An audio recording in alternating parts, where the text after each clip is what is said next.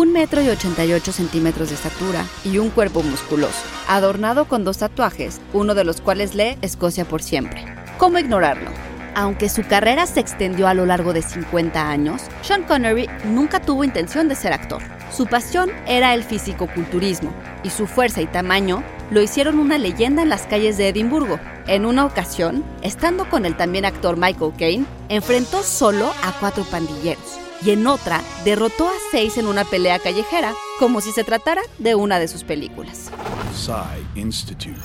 Masterpiece Your Life. Thomas Sean Connery se inició en el culturismo a los 18 años y si se hizo llamar Sean fue porque le recordaba al héroe de su película favorita, el clásico western Shane de 1953.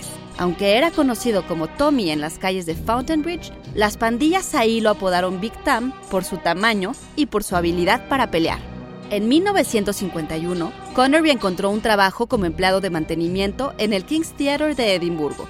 Su apariencia atrajo la atención de los agentes, que lo empezaron a invitar a audiciones.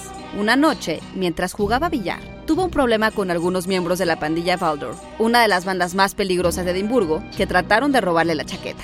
Shocking. Positively shocking. Para su sorpresa, Tommy no tuvo ningún problema en enfrentarse a ellos. En algún momento noqueó a dos de los hombres golpeando sus cabezas entre ellos. Los vándalos terminaron pidiéndole perdón y hasta le ofrecieron unirse a ellos. Y si bien Connery rechazó la oferta, lo cierto es que nunca volvieron a meterse con él. Finalmente, Tommy encontró a un adversario al que nadie puede vencer y falleció el 31 de octubre de 2020 a los 90 años. Pero Sean, Sean Connery, ya es inmortal. Idea y guion de Antonio Camarillo. Y grabando desde casa, Ana Goyenechea. Nos escuchamos en la próxima cápsula SAE.